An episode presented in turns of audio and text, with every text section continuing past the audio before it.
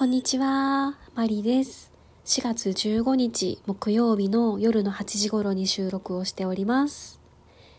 えー、やっと人並みの時間に帰れました。えー、嬉しかったのでもう一回。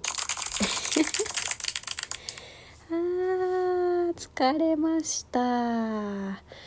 えー、とですね、4月の人事異動の引き継ぎ期間がですね、今日やっと終わりました。うん。あの、違う会社さんがどうかわからないんですけれども、えー、うちの銀行はですね、事例が発令されてから、えー、引き継ぎ期間が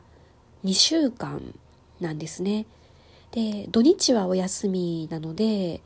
その、前半の5日間と後半の5日間っていう感じで10日間、えー、10営業日が引き継ぎ期間っていうことになってるんですね。で、えー、前半と後半の10営業日が今日やっと終わりましてですね。うん。なんか久々に早く帰れました、えー、そしてそしてトークをとっていない間もえー、ギフトをくださっていた方、ありがとうございます。もう皆さんがこちらの状況を分かってくださっているんだと思ってるんですけど、ギフトはですね、元気の玉がほとんどなんですよね。ありがとうございます。ああ、皆さん元気の玉を送ってくれてるなと思いながら、えー、見ておりました。まあ、あのうちの部署は人数が減ってるのでうん前期よりは確実に忙しくなると思うんですけれどもその人数が減った状態でなんとか回していけるようにとりあえずしばらくは頑張ろうと思っています。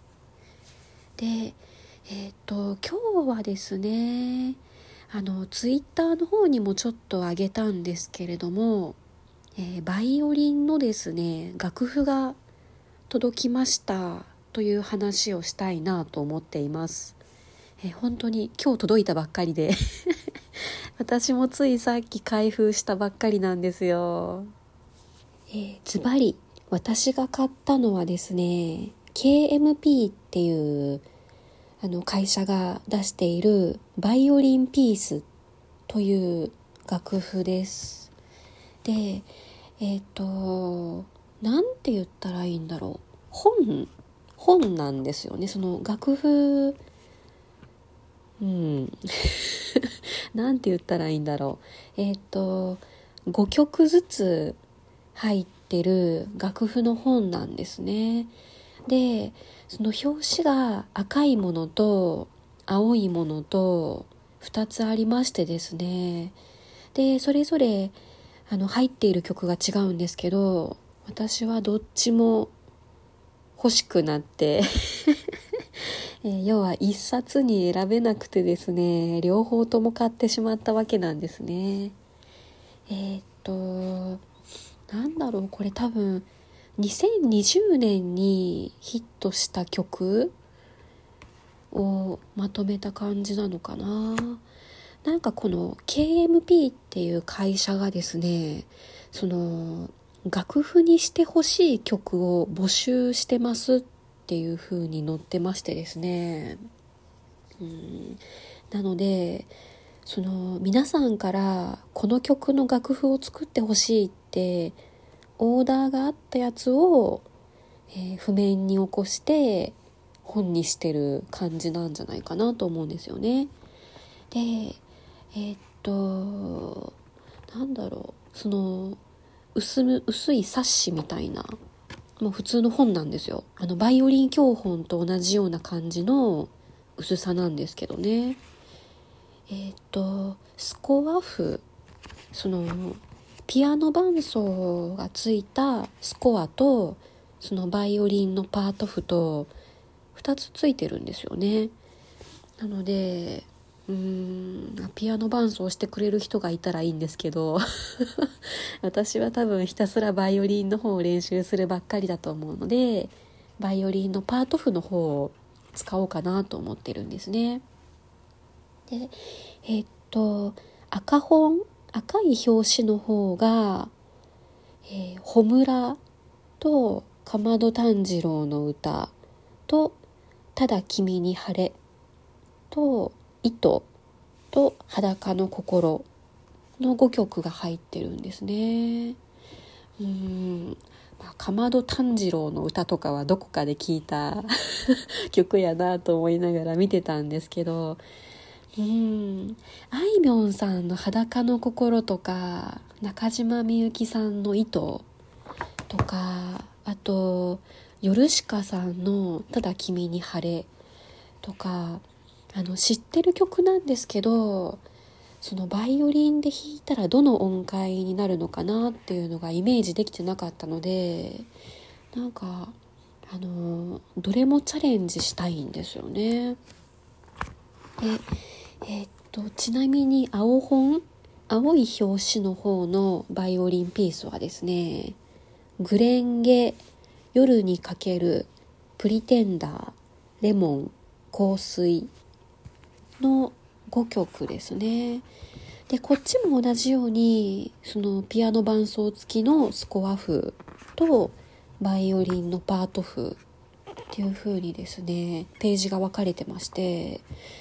うん。であの1冊あたり900円なんですよね。なので何て言うんですかねその1曲ずつあの楽譜を変えるようなサイトとかって1曲300円ぐらいしたりしますよね。でそれを考えると5曲で900円なので安いのかなと思ってで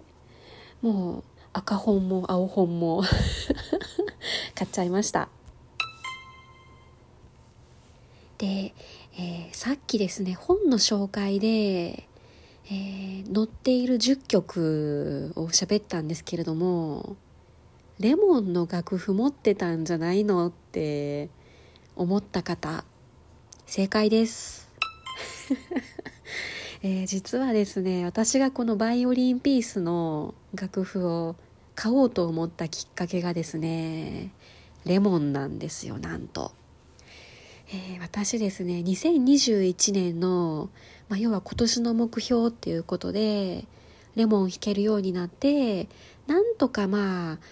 あのー、レモンらしい まあ人が聞いてレモンやなって分かるようなのを弾けるようになったらいいなって喋ってたんですけどね。で、まあ、少しずつ練習はしてるんです。でまあちょっと行き詰まったわけなんですよね。で私が行き詰まった理由っていうのがもともと使っていたレモンの楽譜なんですけど、えー、40層になってるんですね。えー、バイオリン2本とビオラとチェロの4本でレモンを弾くっていうその4つのパートの楽譜になってるわけなんですよ。なので、まあ、そのバイオリン1とかバイオリン2とかその辺を練習していくとですねメロディーじゃない箇所が出てきちゃうんですよね。そのビオラさんとかチェロさんがメロディーを弾いていてバイオリンの1とか2はリズムを刻むだけっていうなんかそういう箇所がありましてですねでバイオリンのパートだけ弾いてるとレモンにならないということに気がついたんですよね。うん。でこれだとなんか曲としていまいちだよなっていうことにようやく気がつきましてですね。もう4月なんですけど今更気がついてしまいまして。でそのバイオリンだけで弾くレモンの楽譜を探したんですね。でその見つけたのがこのバイオリンピースっていう楽譜だったんですよ。でまあレモンのそのレモン1曲だけの楽譜を探せばどこかにあったのかもしれないんですけどせっかくねそのさっき紹介したみたいな「むら」とか「糸」とか「裸の心」とか「夜にかける」とかうん。その私も聞いたことがあってまあ世間の皆さんも知っていてでなんかこうちょっと人に聞かせれるというか今こんな曲練習してるんだよってなんかこう言いやすいような曲も弾けたらいいなって思いましてですね、うん、ちょっとそんな思惑もあったりします。いやだってねザイツ弾いてますとか誰もわかんなくないですか？そのねあのバイオリン界隈の人ならザイツザイツのねあのコンチェルトの2番やってますとか言ったら通じるかもしれませんけど私が勤めてる会社の人に「え今どんな曲弾いてるんですか?」とかあのたまに質問されたりするんですよね。で「ザイツの」って言っても「は?」って 本当に「は?」って言われるんですよ。あのバッハとかベートーベンならまだわかると思うんですけどザイツって誰みたいなうんねちょっとそんなのがあってあとねやっぱり私自身のテンションも違いますねなんかそのザイツとか弾いてるよりもポップス弾いてる方が何ですかね。弾いてる側の私のテンションも全然違うことに最近気がつきました。今日届いたところなので、えー、今週末の土日にですねまずは曲を決めて練習していこうと思います。マリでした。